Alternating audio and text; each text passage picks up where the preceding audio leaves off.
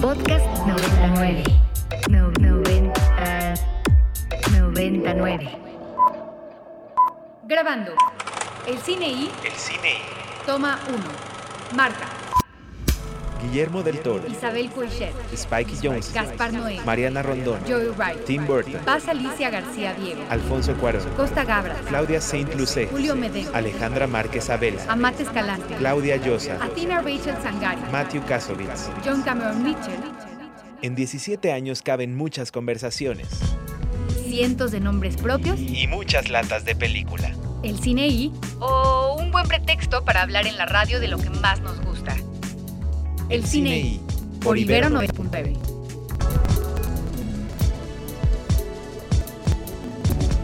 de la mañana con dos minutos transmitiendo completamente en vivo desde las instalaciones de la Universidad Iberoamericana en el rumbo de Santa Fe. Este es un programa más de El Cine y yo soy el More. Hoy es viernes de octubre 2022 y desde la cabina donde habitualmente eh, transmitimos este programa, eh, me enlazaré en unos momentos con Ricardo Marín y con Andrés Durán Moreno, que están desde unos días ya en la capital michoacana cubriendo la vigésima edición del Festival Internacional de de Morel, una cita obligada en estas fechas del calendario cinematográfico nacional y continental, eh, a la que hemos, como en radio y programa, desde hace muchos años, tanto como 17 que tiene el cine y eh, Marín y Andrés nos darán los pormenores de casos por allá y yo en un ratito me lanzaré a lanzarlos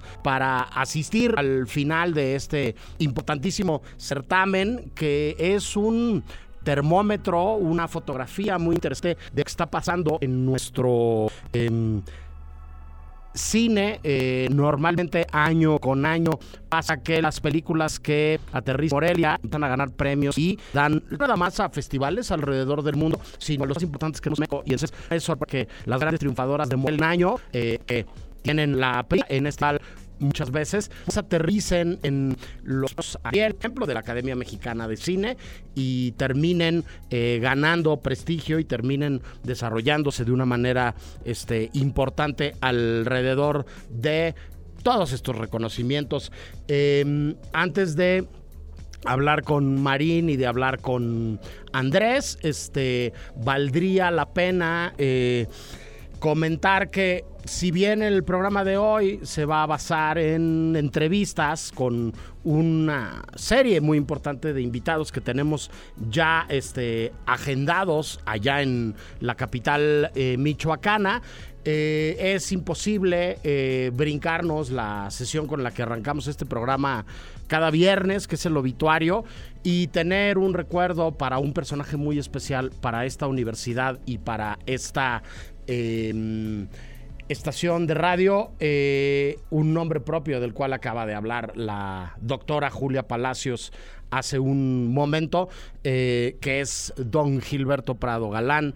Eh, personaje único, gran amigo, colaborador de esta estación.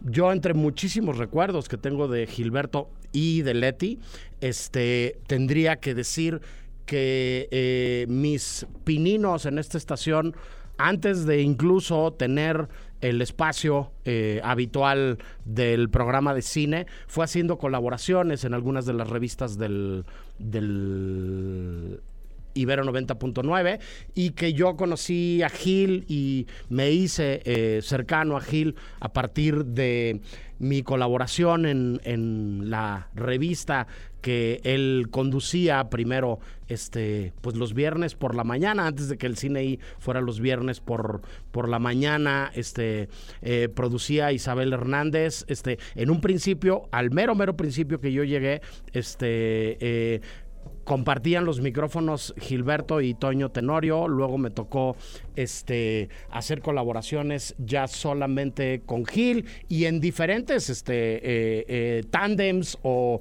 parejas que tuvo Gil al micrófono, este una de ellas este inolvidable este eh, los martes en la noche, los miércoles en la noche. Yo no me acuerdo exactamente qué día era del noveno círculo con la maestra Barkentin y Gil, donde también yo vine muchas veces a colaborar.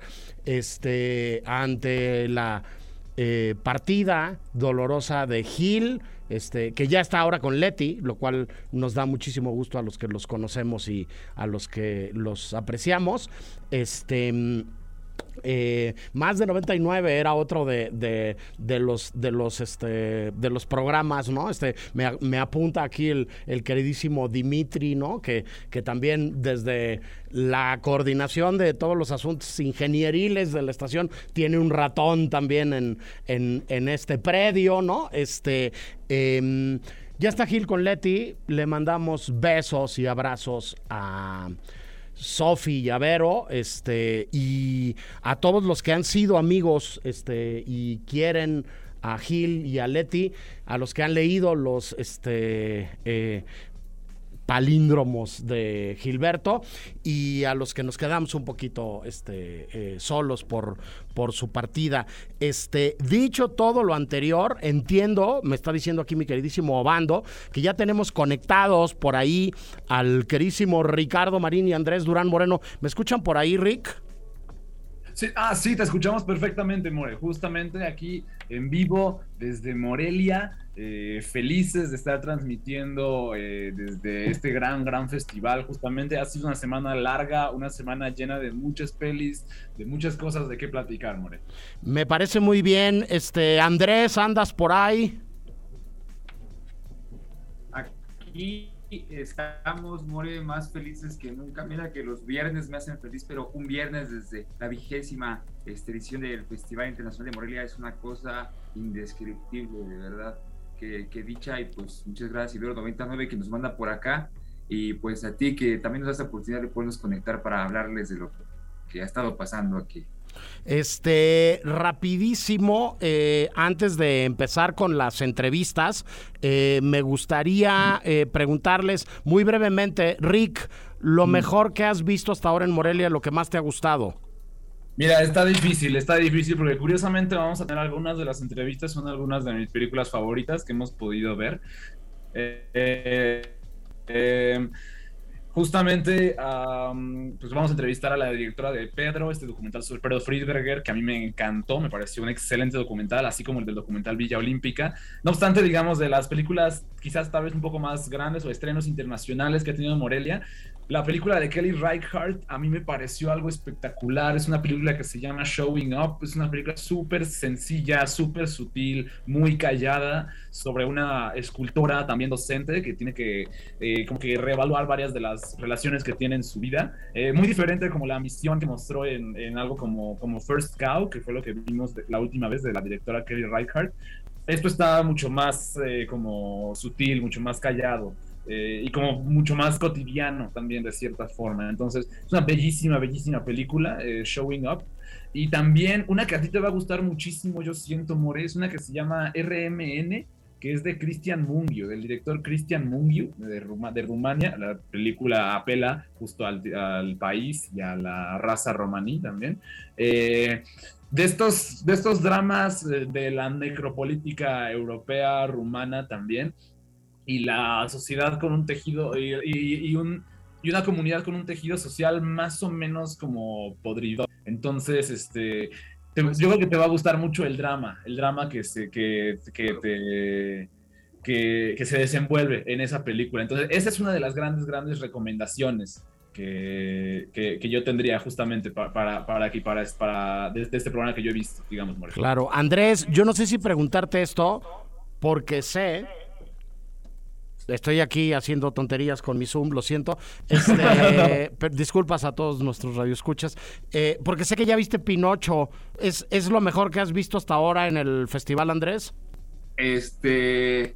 Sí, More. La verdad es que muy pocas películas me han hecho llorar tanto, conectar con preguntas muy, muy, muy profundas sobre el significado de pues, de morirse, del sacrificio, las relaciones paternas, la devoción del amor y cómo ésta se tergiversa, pues a veces en una especie como de subordinación, ¿no? O en un deseo de querer de querer llenar expectativas, ¿no? Entonces creo que esta película, de verdad, si no, si no, no sé, creo que, que el mundo sí va a cambiar. Ah, igual estoy siendo muy forever como siempre, pero yo sí te puedo decir lo siguiente, More. Durante la película me tomé un litro de agua y no fui al baño porque todo se me fue llorando, en serio. De una absoluta belleza. debo también, yo, yo que también ya pude ver la película, debo estar como eh, de acuerdo con Andrés. Es una película muy, muy linda también. Quizás lo más enternecedor que ha hecho Guillermo del Toro a la época, a la fecha, definitivamente y sí es una cosa muy, muy eh, conmovedora, creo yo, con un estilo de animación también fuera de este mundo y, el, y también el estilo narrativo, creo yo, y de criaturas que, del que caracteriza, y esta mezcla de infantilidad y madurez que siempre mezcla a Guillermo del Toro. yo, yo desde la distancia les tengo que decir, sin haberla visto y muriéndome de ganas de hacerlo, que he leído a varios colegas y críticos muy importantes decir que es sin duda la mejor película que ha filmado Guillermo del Toro, la mejor película que ha hecho Guillermo del Toro. Entonces, bueno, de ese tamaño este, suena el asunto y el fenómeno de, de, Guillermo del Toro. Este, vamos a estar en, en eh, un montón de conversaciones el, el, día de hoy. Van ustedes a, a platicar con, con muchas y muchos de los protagonistas de este festival, pero yo les cuento que aunque esté todavía en la Ciudad de México, los alcanzo en un ratito por allá. Eh, también he hecho mi chamba, he ido adelantando este, películas y tengo que decir que El Norte sobre el Vacío de Alejandra Márquez Abella me puso los pelos de punta. Me parece una vez más otra película espléndida de, de, Alejandra. Este, en este caso en concreto, otro comentario social súper pertinente alrededor de este, lo que pasa en el país y alrededor de, de la sociedad mexicana y cómo dialoga con, con, la realidad. Este, me, me, gustó muchísimo la película, me, me impresionó mucho, me, me parece que, que, que, hay en la mirada y en la voz de Alejandra una, una directora que no es ninguna promesa, es una realidad y que nos va a regalar muchas más películas espléndidas.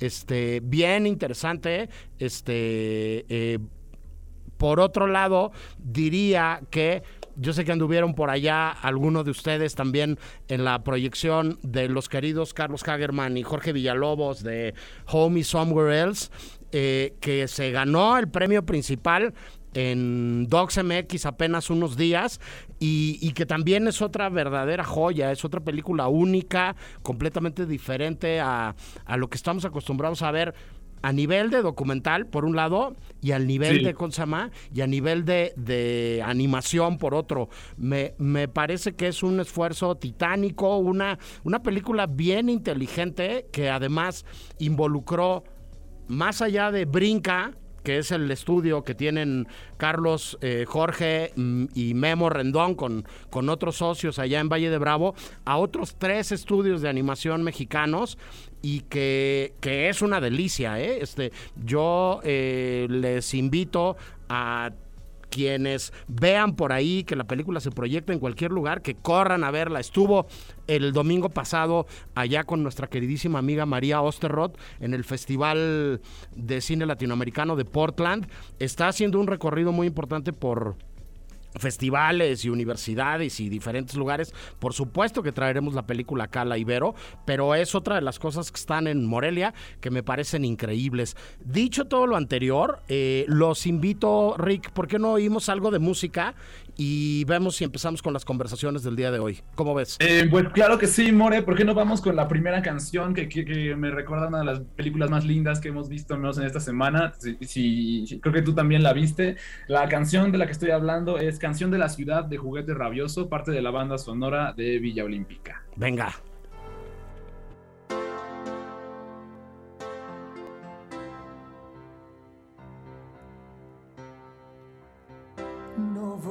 decir nada material. ¿Qué escuchamos, Rick?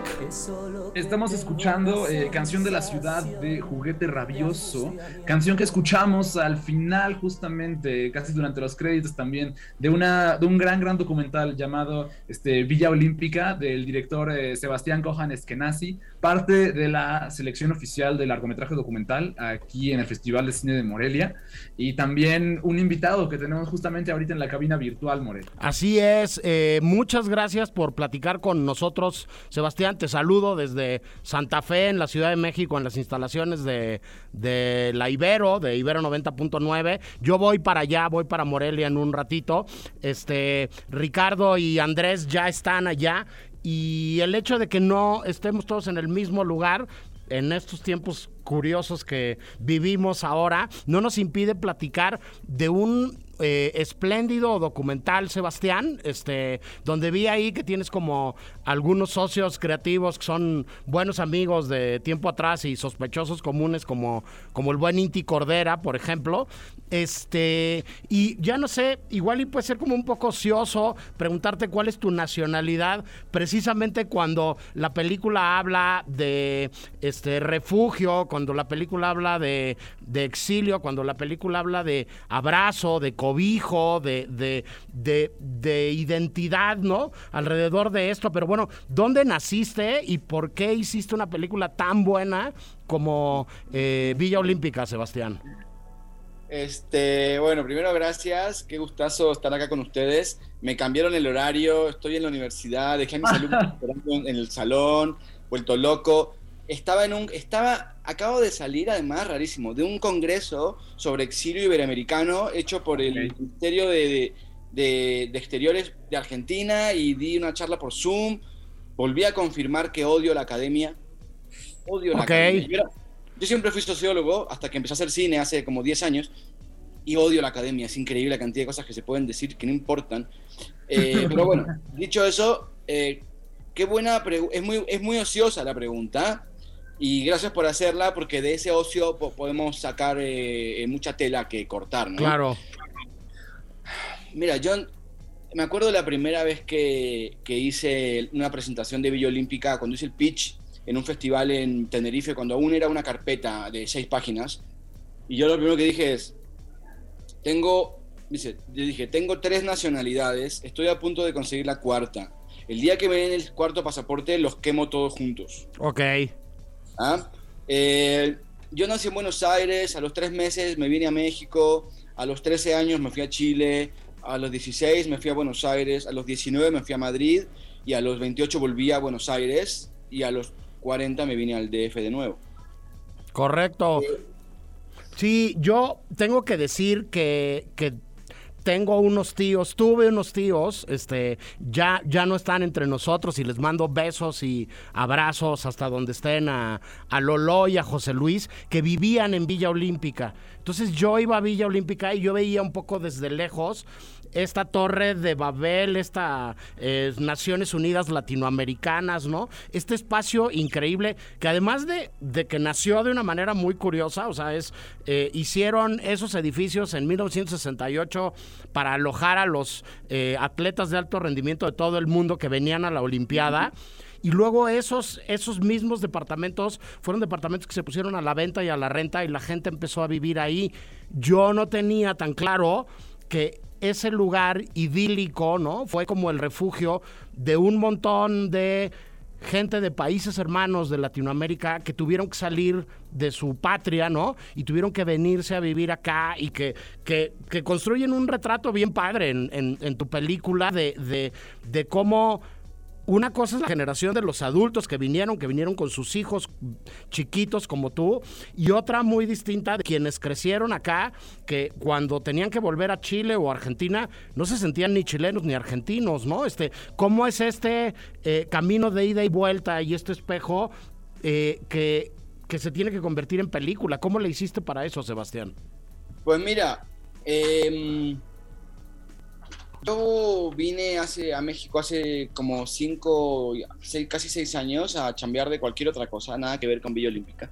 Yo no venía a México hace 20 años. Y en un momento iba con un amigo en su auto y entramos a, por Insurgentes, veo la Villa Olímpica y lo primero que digo es, esto es una película.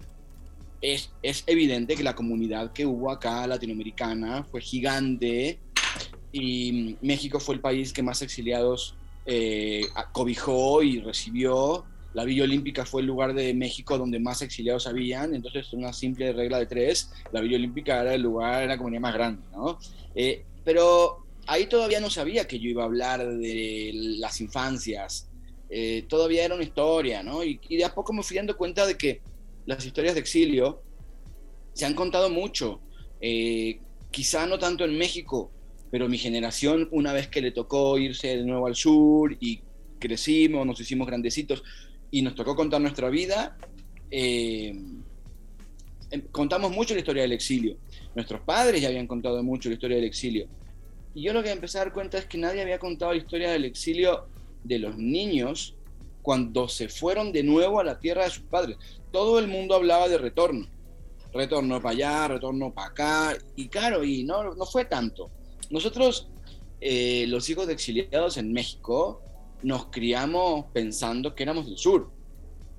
Eh, afuera comíamos tacos. Yo, yo comía tacos con la chica que trabajaba en mi casa. Que mi mamá le decía, por favor, Gloria, no le dé comida en la calle a mi hijo. Y Gloria... Se saltaba las recomendaciones de tu mamá. Obviamente, y menos mal. Y entonces comíamos el taquito de suadero en la esquina, en Tlalpan, y yo creé anticuerpos gracias a ella. Claro. Si hubiera sido por mis papás, hubiera comido toda la vida comida chilena por mi madre o, o, o, carne con mi papá. Sí, los, los, que, los que crecimos en la Ciudad de México tenemos una serie de, de, de, anticuerpos en la panza bastante particulares y ya... Absolutamente, absolutamente. Un día, un día, sí, a los siete años casi me muero porque como uno de los, uno de los taquitos de suadero sí tenía un bicho jodido y entonces estuve con 39 y medio de fiebre como tres noches. Y a la segunda noche, Gloria le dijo, señora, tengo que confesarle la verdad. Es que... Por eso, por eso mis papás se enteraron de que yo. Correcto. Oye, se, se, me ocurre nada más decir sobre estos retratos de, de las infancias y los exilios y las idas y vueltas, que bueno, vale la pena recordar que todos venimos de algún lado, ¿no? Este, antes o después nuestros abuelos, nuestros bisabuelos vinieron de, de, de otros países o de otros estados o de otros lugares, ¿no? Este, este, Ricardo es eh, veracruzano poblano, este, Andrés es del Estado de México, que ya es suficiente, ¿no? Pero también su familia viene de otros lados. Mi, mis abuelos vinieron también de España hace mucho tiempo y este sí, y, apellido, y el apellido Moreno, o sea, tu, tus ancestros vienen de España, pero Moreno es árabe. Sí, por y supuesto. y de es hermoso turco. Ju, o sea, judíos conversos, ¿no? O, o, o, o, este o turcos, ¿no? Este, pero bueno, más allá de eso, se me ocurre que, que además luego en, en la programación de los festivales y en lo que empezamos a ver, hay películas complementarias. Yo ya recomiendo desde ahora ver Villa Olímpica y armar un combo y ver Home y Somewhere Else, ¿no? Este, y ver también lo que pasa con nuestros, este, con nacionales que van a otro lado, ¿no? Este, o, o ver Oaxaca, California, ¿no? De Trisha Sif, ¿no? Y ver también estos caminos de ida y vuelta. A mí se me ocurren muchas cosas más, Sebastián, que preguntarte, pero tanto Andrés como Ricardo te quieren preguntar algo, ellos están en Morelia. Venga, Andrés. Hola, hola, Sebastián, gracias por hola. estar por acá. Yo quería hacerte la pregunta, ¿no? Veo, veo esta, este recorrido inmenso que haces a través de varios países. Recuerdo una frase muy hermosa que dicen que un viaje largo te enseña más de, de, de más de 10 años, que un viaje largo te enseña más que 10 años de meditación. Veo en tu película una especie de réplica de este, de este viaje, de tu propia vida. Algo de esto que tú aprendiste en esta, en esta travesía a través de los países se replica en esta película y si sí, ¿qué es? ¿Cómo, cómo se refleja? ¿Cómo lo pusiste? Sí, mira, eh, justo, justo en este congreso en el que estaba, era un, era un congreso sobre exilio, yo lo primero que dije es, ¿en qué momento a los hijos de exiliados vamos a dejar de llamarnos exiliados para llamarnos migrantes? Hay una deformación del exilio, una deformación de la izquierda que toda la vida quiere hacer el puto drama del exilio. O sea, nosotros ya somos migrantes, tenemos que considerarnos como tal. Y yo creo que esta es una película que, aunque parece que habla de los 80, de los 70, lo que habla es de migración. Y me parece que, que si hay una constante en el mundo y en la historia, es la migración. Y toda la vida parece como que es una excepción, ¿no? Ah, no, la migración es una excepción. No, bueno, bueno, migrante fue Trotsky. No, migrante fue Buñuel. o, migrantes son la caravana de centroamericanos que nos piden una moneda a, los afortunados que tenemos un auto, ¿no? Bueno, afortunado. Semáforo, estar en un semáforo en esta ciudad no es de afortunados, pero, pero, pero digo, hay 400 millones de migrantes en el mundo, son la tercera colectividad más grande después de los chinos y los, y los hindúes. O sea, es una locura y no lo terminamos de entender. Y yo, y yo siempre digo, bueno, no siempre digo, ahora digo, loco, hasta el patriarcado está cayendo. Sí, yo. Y el Estado-Nación no cae nunca. Yo, el Estado-Nación se mantiene intacto, es la mentira más grande, nos los tiene agarrados los huevos. Es increíble. Claro. Va a caer todo, va a caer todo y no va a caer el Estado-Nación. Claro, Sebastián, yo sumaría ahí que la segunda ciudad con más mexicanos en el mundo es Los Ángeles, ¿no? No es ni Monterrey ni, ni Guadalajara. Ricardo. Sí, ahora justo algo que tiene este, este documental, quizás ya no, tanto en cuestiones de, como de nacionalidad, algo que a mí me, llamó mucho la atención y, pues me gustó mucho fue que, fue que no tiene, el documental no tiene miedo, creo yo, de ser emotivo también, de ser como justamente un retrato muy emotivo y, como justamente emotivo, porque no hay nada, creo yo, más emotivo que reflexionar sobre el hogar y lo, sobre lo que significa el hogar. Y gran parte de eso que me gustó es la música también, la música original. ¿Cómo fue que trabajaste la música original? ¿Con quién fue? ¿Qué, qué tal eso? Cuando dijiste lo de motivo, lo primero que pensé fue en la música. Eh, la, música la hizo Federico Bonazo, que es el, vocalista del Juguete Rabioso, em, que es un amigo de toda la vida. Y él me preguntaba, cuando empezó a hacer la música, ¿cuál es el tono de la peli? Y a mí me ayudaba a sus preguntas a pensar la propia peli. Yo le dije, mira, lo que no quiero que sea es melancólico. Eh, eh, la, melancolía me, me molesta muchísimo porque es como resarcirse en el fango de lo, que, de lo bueno y lo malo, ¿no? Em, sí entiendo que es una peli que tiene elementos tristes, inevitablemente. Yo no quería hacer una peli tan emotiva como fue, yo quería hacer una peli mucho más sarcástica, porque, porque yo pienso de manera irónica y pienso de manera sarcástica, me gusta un poco destruirlo todo. Eh, y sobre todo en esta peli era un poco, separarme de la generación de mis padres, por eso hay una escena donde está sonando Biglietti y llega una niña y saca el disco y pone, no sé si es Timbiriche, Parchizos, que claro. como, a ver, una división acá, mi historia es mi historia, la de ustedes es la de ustedes, yo los amo, pero yo no soy ustedes, ¿no? Y entonces ahí con Feder intentamos romper la melancolía y nada, donde hay drama hay drama. Uno no puede esconder el drama, lo que uno no puede hacer es nadar en el drama. Y es importante esto hoy, las generaciones de los 70 en, en, América Latina, que fueron asesinadas a mansalva, tuvo un poco que lidiar para salir de este drama insoportable y de alguna manera ya es memoria. En México, la muerte hoy es la constante y estamos muy cerca de eso. Y me parece que de alguna manera hay que pensar de qué manera se genera luz de la herida. Porque vivimos, la vida hoy es una herida. Pero, pero los documentalistas, los artistas, no podemos hacer películas de dramas donde además haya más drama. Pero si el drama ya está y no lo vas a poder disimular en tu película, entonces, si vas a mostrar un drama, por lo menos dame algo, algo que me permita vivir, ¿no? Pues justo, generar eso. Justo eso es eh, Villa Olímpica, eh, generar luz a partir de la herida. Muchísimas felicidades por la película. Muchas gracias por platicar con nosotros. Solo ponemos en pausa la conversación, Sebastián. Nos vamos a encontrar muy pronto por ahí para seguir platicando. Mucha suerte con lo que queda de Morelia, con los siguientes festivales para la película. Y este un, un abrazo muy fuerte. Gracias por platicar con nosotros. Muchas gracias, un placer enorme y para cuando quieran yo aquí ando. Ya Perfecto. no me gusta nada hablar. Muy bien, pues nosotros vamos al nosotros vamos al primer corte de estación del programa del día de hoy.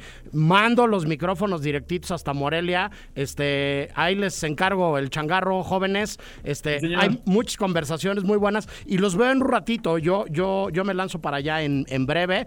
Este, muchas gracias a Morelia, eh, Caterina, este, a Obando aquí, a todos los que están haciendo posible esta transmisión y la cobertura especial del festival que está en la página de internet. Rick, Andrés, nos vemos muy prontito. Eh, vamos a corte de estación. El Cine I presenta. Presenta. Apunte sobre el futuro del celuloide, toma 2. Toma 2. Todo va a ser diferente a partir de ahora. Viene una nueva generación que ve de otra manera el arte del cine eso sí, el cine seguirá porque siempre necesitaremos historias. Costa Gabras. El Cine I presenta Presenta. Apuntes sobre el futuro del celuloide. Toma, Toma 3. Nos estamos dando cuenta de que este cambio va más allá de la manera de distribuir el cine. Está mutando la relación que las películas crean con el público. Paulo Sorrentino.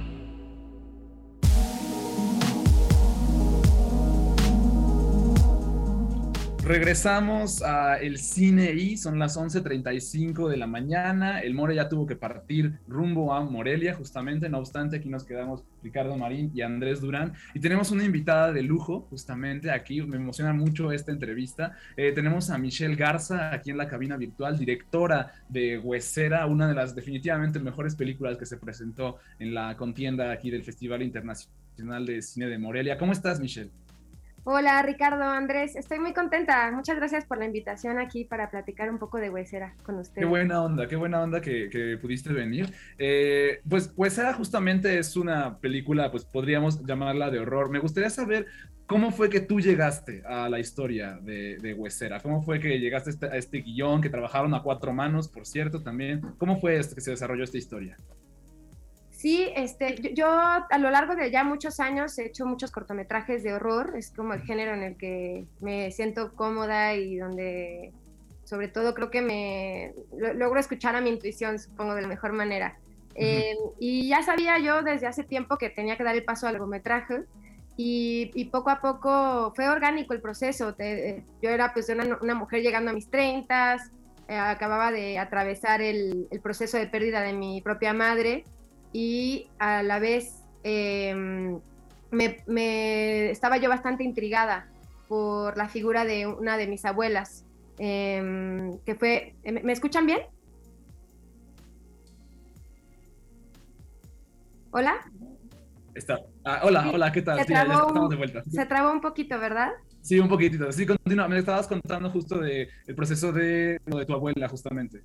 Sí, pues eh, eh, fue una figura que me, me, me, generaba bastante intriga porque no era una mujer, digamos, que llevó su maternidad o su forma de, de hacer familia de la manera tradicional, digamos, y por lo mismo eh, resultaba bastante, un ser bastante oscuro sí. en la historia familiar. Y, y a través de, de, de procesos familiares eh, me dispuse ¿no? a escribir una, una historia que retara, ¿no? como lo que muchas veces se nos impone como el único camino. Eh, con respecto a la domesticidad y a la forma de hacer familia. Y, y de ahí encontré a mi maravillosa co-guionista, Avia Castillo, y nos sí. pusimos a escribir desde más o menos 2017 que empezamos con el proyecto y con algunas pausas, pero siempre manteniendo a Huesera ahí este, como una de las prioridades y hasta ahora ya pudimos estrenar la película en donde más nos importaba, ¿no? que es nuestro país. Claro, bueno, pero no solo justo han estrenado también acá, también han, han recorrido el mundo con muchísimo éxito también, ¿no es así? Sí, sí, sí, hemos tenido la verdad mucha fortuna en los festivales.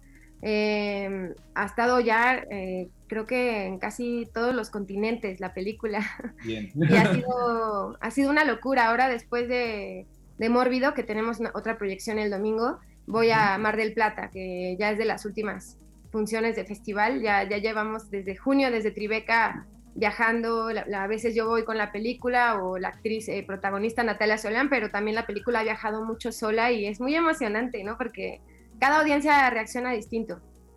Ok, ok. Ahora, justamente mencionabas um, hace rato algo que tiene, creo yo, la partes de eh, Huesera es que justo es como habla de la realidad mexicana, definitivamente, de, de estereotipos, de cosas así pero no abarca como algo con lo que luego el horror mexicano se me acostumbrado que es el folclore, o sea, o sea, digamos, no, no de una manera tan concreta, ¿no? Como que es muy, eh, más bien parecía que justo el folclore y lo cotidiano y los, y como los, este, los estereotipos son, son el monstruo aquí de la verdadera historia. ¿Cómo fue que te aproximaste a estos temas justamente? La verdad es que justo creo que a mí el horror que más me gusta y también en la literatura es el más cotidiano, ¿no? Como que sí, el sí. que el que en el que nos podemos reflejar, en el que tiene todo que ver con cómo habitamos el mundo, con cómo es nuestras relaciones familiares, cómo es atravesar un día en la Ciudad de México, digamos, de un lugar a otro, ¿no? Y, con diferentes grupos de amigos o de familias. Este, creo que nosotras nos, nos inspiramos en nuestra experiencia propia, en, en, en, en, lo que vemos a nuestro alrededor. entonces, eh, decíamos, órale, ¿por qué no vemos más en las pantallas cómo se siente vivir aquí? Y, quién es, o sea, esa tía en tu familia que sabemos eh, eh, que no es solamente esa imagen o ese concepto que luego se nos dice, ¿no? Como que obviamente todos tienen, todos los personajes este, deberían de tener una vida interior como en la vida real, ¿no? Y, y eso es también algo que nos preocupó construir y sobre todo retar algunas de las estereotipos como muy impuestos, ¿no? De, o como instalados, ¿no? Con respecto a qué es o no una mujer feliz o infeliz o miserable, ¿no? Cuando realmente tal vez es mucho más complejo. Bueno, Michelle, creo que Mari me quitó un poco la, la pregunta de la boca porque más o menos iba por ahí sobre preguntarte cuál fue tu acercamiento, cómo lo viste, porque incluso desde mi propia experiencia, y digo entre comillas propia experiencia, este, porque mi mamá no podía quedar embarazada y tuvo que ser llevada con una mujer que se dedicaba a sobar vientres para que sucediera el embarazo, ¿no? Entonces, por este, por este artificio, eh, es que pues, llego yo a este mundo, pero aquí entonces me, migro a la siguiente cuestión, ¿no?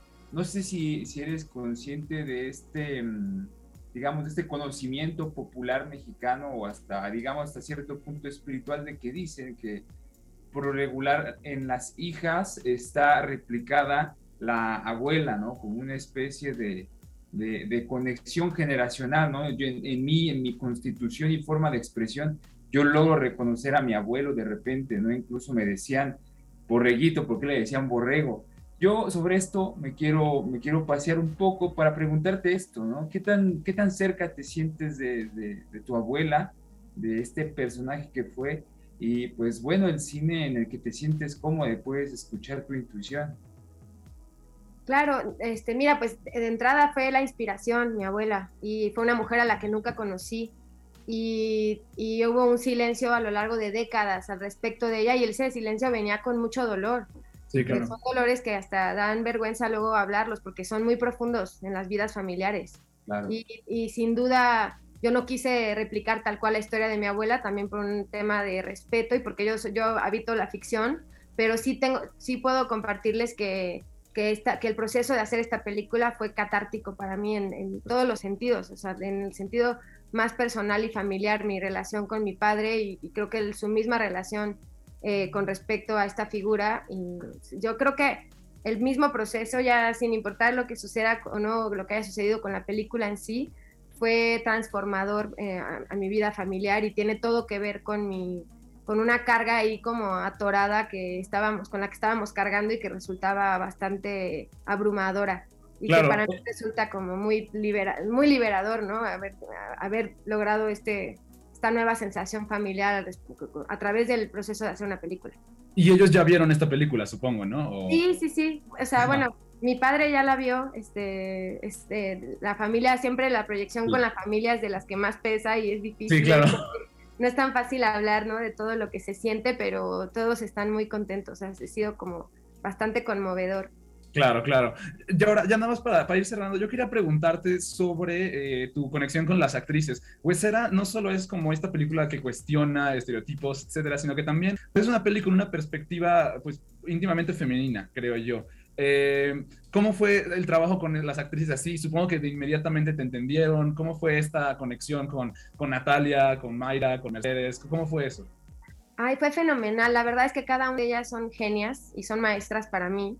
Para mí es mi primera película. Ellas casi todas llevan muchas y, sobre todo llevan un gran proceso de, de, de, actuación, ¿no? O sea, como que yo me sentí muy afortunada de entrada que aceptaran ser parte de la película y yo soy una directora que permite, le doy mucha entrada a los actores. Ellas construyeron el backstory de sus personajes y a mí me preocupó mucho que eso no fuera solo conceptual, sino que se viera reflejado en la película. Entonces hay muchos aspectos, diálogos, eh, eh, características de sus personalidades que fueron propuestas de las actrices y, de verdad estoy muy agradecida con ellas por, por haber sido así de generosas y, y, porque partieron también desde su trabajo personal, ¿no? desde lo íntimo que tiene que ver con el tema de la película, ¿no? Entonces sí fue, fue muy rico, la verdad es tal vez es de lo que más afortunada me siento de, es la, mejor escuela de, de, actuación o de dirección de actores, la, la tuve gracias a Huesera. Ok, ok. Pues, pues Michelle, este, muchísimas gracias por eh, platicar con nosotros. Huesera es una excelente película y le deseamos lo mejor también a la película hoy en la premiación del Festival de Cine de Morelia, justamente. Muchísimas gracias, de verdad, qué, qué, buena charla. Y, con Bueno, comentarles solamente que la película va a estar en cines el 23 de febrero del próximo año para que la vayan a ver a la pantalla grande, por favor. Excelente dato. Muchas gracias. Nosotros, por lo pronto, nos vamos con una canción. Esto que sigue es parte de la banda sonora de Huestera. La canción se llama Danza Ondulante y es de Ay, qué belleza. Qué linda sorpresa. Gracias. Ya ves.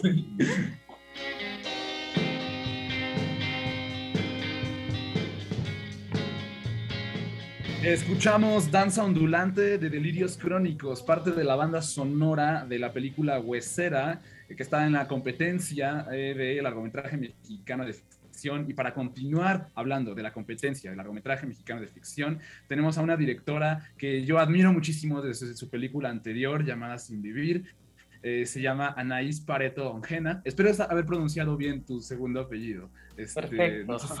Ah, perfecto. Muy bien. Muchas gracias por estar con nosotros, Anaís. ¿Cómo estás?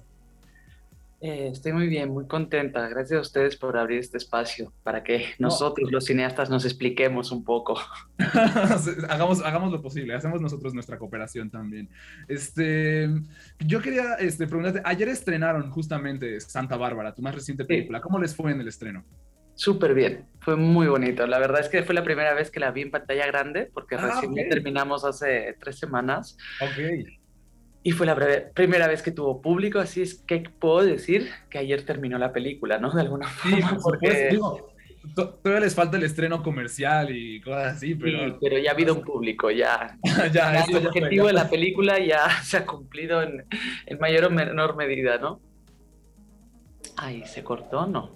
Ok, ahora yo quería preguntarte justamente de, la película, de la película Sin Vivir, que fue tu anterior película, a, esta, ¿tú qué dirías que fueron, digamos, las exploraciones diferentes? ¿Qué, fue, ¿Qué fue lo que cambió en ti, digamos, que te llevó a hacer esta película? También que te la llevó a hacer fuera de México incluso. Entonces, ¿cuál fue, cuál fue esta historia? Esta historia fue la de la que conocí en unas mujeres cuando, mientras hacía un documental en una maestría en antropología visual, este, en 2014, lo hice en Barcelona. El documental era sobre un equipo de fútbol femenino, migrantes latinoamericanas. Y este, después de hacer el documental, que estaba como dentro de los cánones más de, pues, de la antropología, ¿no? Y como se quedó en un ámbito académico, pues eh, yo me quedé como con la espinita de que eso había que, visibilizarlo, ¿no? De alguna otra manera, que no se quedara en, en, un circuito tan cerrado. Y fue entonces que dije, ¿por qué no la antropología igual en vez de aplicarla al documental, la aplicamos a la ficción? Entonces es un poco como mi búsqueda, ¿no? O sea, es algo que me encontré en esa maestría y que, que, creo que va muy en pro de lo que estoy buscando con el cine que quiero hacer, con el cine que me gusta. Y entonces dije, ¿por qué no hacer un guion de ficción, pero que beba de todas estas realidades y estas historias de vida que, que tanto me han impactado y que tanto bueno, y que son historias de mujeres que, que, sobre todo he admirado mucho, ¿no? Y me han hecho a mí derribar prejuicios sobre muchas cosas, sobre todo sobre la maternidad, ¿no? Sí, claro. Entonces, es por eso que me inspiré en estas mujeres, este, pues pasamos de, pasé de un mundo completamente masculino con la anterior película, ahora un mundo completamente femenino, pero pues es que no, o sea, no, no, no, fue un planteamiento racional, es que encontré estas historias y me fascinaron y dije, vamos para allá. Y ahora, justo, yo, no sabía, por ejemplo, que la película nació de este esfuerzo, digamos, de antropología visual, justamente. Eh, eh, están incluidos, digo, sé que la película tiene, ya, vi la película y me pareció muy bella y tiene unos instantes justo que es como en eh, el equipo de fútbol, el personaje principal, la protagonista, pues tiene como, pertenece a un equipo de fútbol como rápido. Em, aparece, ¿Usaste este mismo equipo de fútbol? ¿Es el mismo o cómo fue eso? No, pero una, digamos, las entrenadoras de un partido que se ven son Mercedes Hernández, la actriz mexicana, este, y en un momento muestro a la otra. La otra es una de las reales de, del documental. Es documental, ya, esa, esa, nos abrió las puertas, nos ayudó en todo lo que... Pero desde que hice el documental hasta que hice la película pasaron muchos años, entonces ellas también tienen como unas dinámicas de irse moviendo, cambiando, o sea, no, no era como una cosa tan estable. Entonces recontacté con algunas de ellas y sí estuvieron como ahí apoyando de algún modo, pero, pero digamos, el equipo de fútbol que se ve no, no es el, tsunami que era el del documental. Claro, ok, ok. Ahora, eh, digamos, para hacer tu plática, digamos, con las actrices, con Mercedes, con el resto del elenco, con tu protagonista, o incluso con el hijo de la protagonista, ¿cómo fue que hiciste esta conexión? ¿Les enseñaste también el documental? ¿Cómo fue que les estuviste platicando o preparándolos para, para, hacer, para darles dirección? Pues les platiqué muchísimo el documental, algunas personas sí lo pudieron ver, pero, pero en realidad el documental ya, o sea, la inspiración fueron ellas. El documental estaba muy centrado en el uso de espacio, de, del, era como, nos tocó hacerlo sobre antropología urbana, entonces usamos como el, uso del espacio público en la ciudad. De, de, estas mujeres, ¿no? Y estas redes que se hacían de deporte y todo esto. Entonces, digamos que no tenía nada que ver con lo que yo después quise contar, ¿no? Es como, wow, yo conocí a estas mujeres que aparte del fútbol y todo esto, me han contado sus historias de vida y a mí lo me han interesado son estas historias de vida, ¿no? Y sobre todo mm, lo que me había interesado mucho era su relación con la maternidad, ¿no? O sea, sus maternidades o no maternidades, que eso en el documental no, no se tocaba, o sea... Entonces, digamos que lo que hice fue eh, con Anabel, con la protagonista y con algunas de las otras, sí las llevé algún, alguna, en alguna ocasión a las canchas, como para que vivieran como esa red, pero en realidad todo el trabajo fue más de, pues, de pues, trabajo de mesa y trabajo de, mucha plática, ¿no? Y de, analizar mucho y de, desmembrar mucho como todas las facetas de, pues, de un proceso migratorio y de, la maternidad, ¿no? Sobre todo. Sí, justamente, el tema de la maternidad es justo muy, muy, este, muy prominente en, en, este, en Santa Bárbara, en el tema de cómo se construyen los lazos y cómo se van, como, cómo se tienen que ir como trabajando esos mismos lazos, ¿no? Este, esta historia, ¿qué tanto, qué tanto digamos, este, sacaste, digamos, de, de, de, la parte como, este, de la parte documental a la parte como no, a la parte más de ficción, ¿cómo fuiste combinando estas dos, digamos, para al final que el resultado fuese, pues, Santa Bárbara? Pues yo al final lo que hice fue lo que me inspiró fue que en varias de ellas había un patrón común de que llevan más de 10 años en, en España este, y, y, muchas de ellas tenían los hijos en el país de origen y no los habían vuelto a ver. Entonces, mi primer reacción, digamos, interna ante eso fue cómo no puedes ver a tu hijo por tantos años, ¿no? Y ellas externando que extrañaban los hijos y que había sido un sacrificio mayor, ¿no? Eh, a lo que ellas te, pues hablaban de, carencias económicas, de, lo caro de los boletos, y digo, sí, pero luego las observaba y, yo digo, en 10 años puedes juntarlo de un boleto. Yo veía que ellas tenían maneras de, ocio en las que gastaban dinero de otras maneras, y entonces luego, luego a mí vino como el juez, ¿no? Esta tontería que tenemos los seres humanos de decir, ¿cómo puede ser que estén gastando en otras cosas y no en ir a ver a sus hijos? Y de pronto me dije a mí misma, carajo Anaís, ¿y por qué no estas mujeres este, tienen todo el derecho de hacer su vida, de divertirse, porque las cargas que llevan son pesadísimas, este, pues de presión social, económica, eh, laboral, o sea, e, es, muy fuerte y lo mínimo que pueden hacer es divertirse y darse sus caprichos, sus pequeños lujos, porque son, porque son personas, porque lo necesitan, porque se tienen que cuidar, porque tienen que divertirse, ¿no? Entonces, bueno, como toda esta reflexión que a mí que a mí misma me provocó, dije, aquí hay algo, ¿no? Aquí hay algo que quiero mostrar, porque si a mí me, me provoca quitarme un prejuicio de la cabeza, creo que lo puede provocar en los demás, ¿no? Entonces, digo, bueno, ¿y qué pasaría si una de ellas tiene que, encontrarse con su hijo, ¿no? Entonces, eso me lo inventé, digamos, ¿no? Sí, claro, por supuesto, sí, sí digamos que el personaje de Bárbara sí está basado en algunos de ellas, como su realidad, este, pero ya el qué pasaría si uno vuelve y todo lo que, que viene después fue como ficción 100%, intentando imaginar lo que yo creo que pasaría, ¿no? O sea, intentando ser fiel a una realidad, pues. Por supuesto. Hola, Nais, este, gracias, gracias por estar por acá, preciosa la película. Me llama mucho la atención lo que compartes ahorita de este viaje que haces de lo masculino a, lo femenino. Y eso es algo que, yo quería preguntarte, ¿no? Bueno, respecto a tu anterior película y esta. Eh, ¿Qué te ha enseñado este acercamiento tan profundo a, pues, a, dos aspectos bien importantes del ser humano, ¿no? Que pues, a final de cuentas es el, hombre y la mujer, ¿no? Son cosas que pues, uno puede estar ahí, que existen, ¿no? ¿Qué, qué, qué para tu entendimiento y tu percepción eh, el acercamiento de estas dos cosas tan importantes que es lo masculino y lo femenino?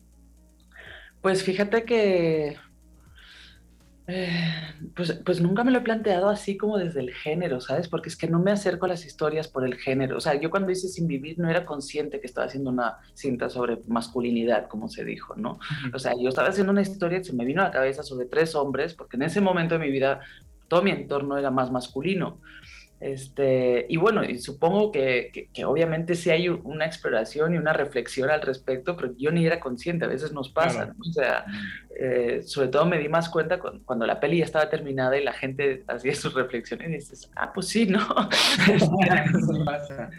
eh, ahora aquí sí era mucho más consciente de la reflexión por haber hecho quizás esta investigación previa, ¿no? Por haber hecho como todo un proceso yo reflexivo y no tanto respecto al mundo femenino, pero sí respecto a la maternidad que al final va muy ligada a, lo femenino, ¿no? Claro. Entonces, este, pues como les comentaba, en, este caso, en esta película, lo que sí me, me hizo aprender es eso, derribar yo mis prejuicios este, y a darme cuenta que tenemos muchos prejuicios, porque yo no era consciente que, que tenía ese prejuicio o que, y de repente me sentí muy, muy pendeja, ¿no? De, de, de, pensar esas cosas. Entonces era como empatía, empatía, ¿no? Es algo también en antropología se trabaja mucho, ¿no? En ponerte los zapatos del otro, en que cada uno hace lo mejor con su vida, con lo que tiene, con lo que puede, y tú no eres nadie para juzgar eso. Entonces, este para contestarte a tu pregunta, no, no, te sabría decir específicamente sobre el hombre y la mujer, sino más bien estoy intentando hacer un trabajo como pues, de empatía con el ser humano, ¿no? De intentar empatizar con,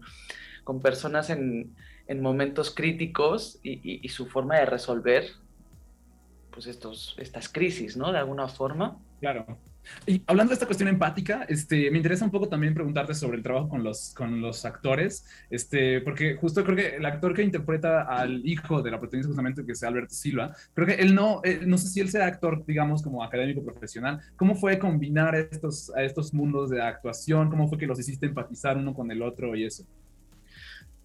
Pues sí, como tú dices, Alberto Silva es un actor no profesional. Este, yo estaba bastante concienciada que eso era bastante probable que pasara, pues por el perfil y la edad del, personaje, ¿no?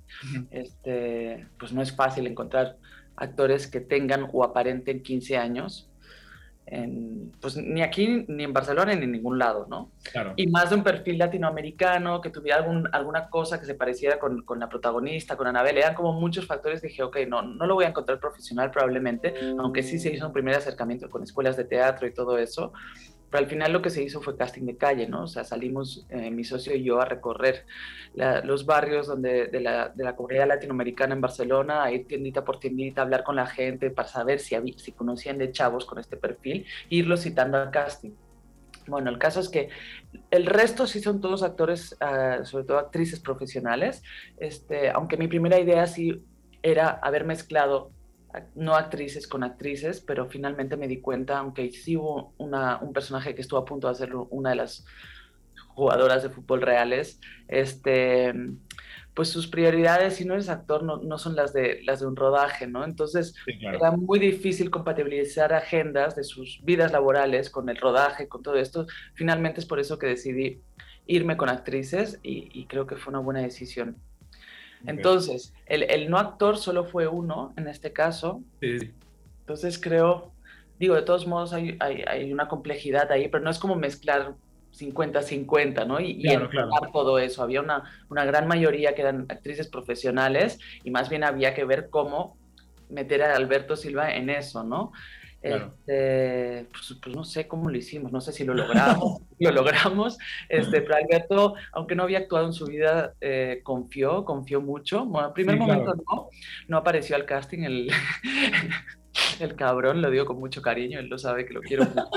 Este, le citamos a casting, no apareció y yo estuve casteando a otros chavos y adentro de casting le dije, yo tengo que ver a Alberto. O sea, es que vi, vi los ojos de Anabel en él, ¿sabes? Y es que eso me, me, transmitió mucho. Y ya lo, lo, seguimos, ¿no? En fin, este, al final, pues, pues se abrió, se abrió a, a, explorar y a ver que, aunque debo decir que Alberto es bastante como es Ulises, o sea... ¿Como retraído? Lo chido fue encontrar a alguien que, que de por sí ya me diera como ese espíritu y ese mood que yo quería para el personaje, ¿no? Por supuesto, claro que sí, sí entiendo. No, y justo yo no, no, había pensado, como que yo vi la película y se me hizo tan natural el hecho de que se pareciera a su mamá, que no había pensado, que en realidad no pensé en esto que me estabas mencionando, que había que encontrar un perfil como tan, tan específico, como que ni siquiera lo había pensado, simplemente la relación con su mamá eh, se me hizo tan natural en la película que fue, es, hasta, ahorita en realidad que estoy haciendo esta entrevista que me, puse a pensar como justo, claro, había que encontrar a alguien con un perfil muy, muy específico, justamente, pero se logró y creo que se nota este trabajo en la película en Santa Bárbara, que es una película que si, que si bien cuestiona, también me hace como muy emotiva y linda en ese sentido, ¿no? Una reflexión al final que, que logra este cometido.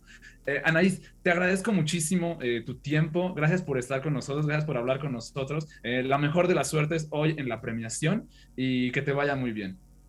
Muchísimas gracias a ustedes. Ya, como les he dicho, es importante para nosotros tener estos pequeños espacios para explicarnos y acompañar a la película. Está perfecto. Muchas gracias, Anaís. Por lo pronto, nosotros nos vamos a un pequeño corte de la hora y regresamos con una hora más de El Cine I aquí en Ibero 90.9. El Cine I presenta. presenta. Apuntes sobre el futuro del celuloide. Toma 4. Toma 4. Muchas personas dicen que las plataformas son planas, que van a acabar con el cine. Tenemos que decir que no es el cine lo que está muriendo, sino la idea que teníamos de ello. Rebeca Slotowski. Para más contenidos como este, descarga nuestra aplicación disponible para Android y iOS o visita ibero909.fm.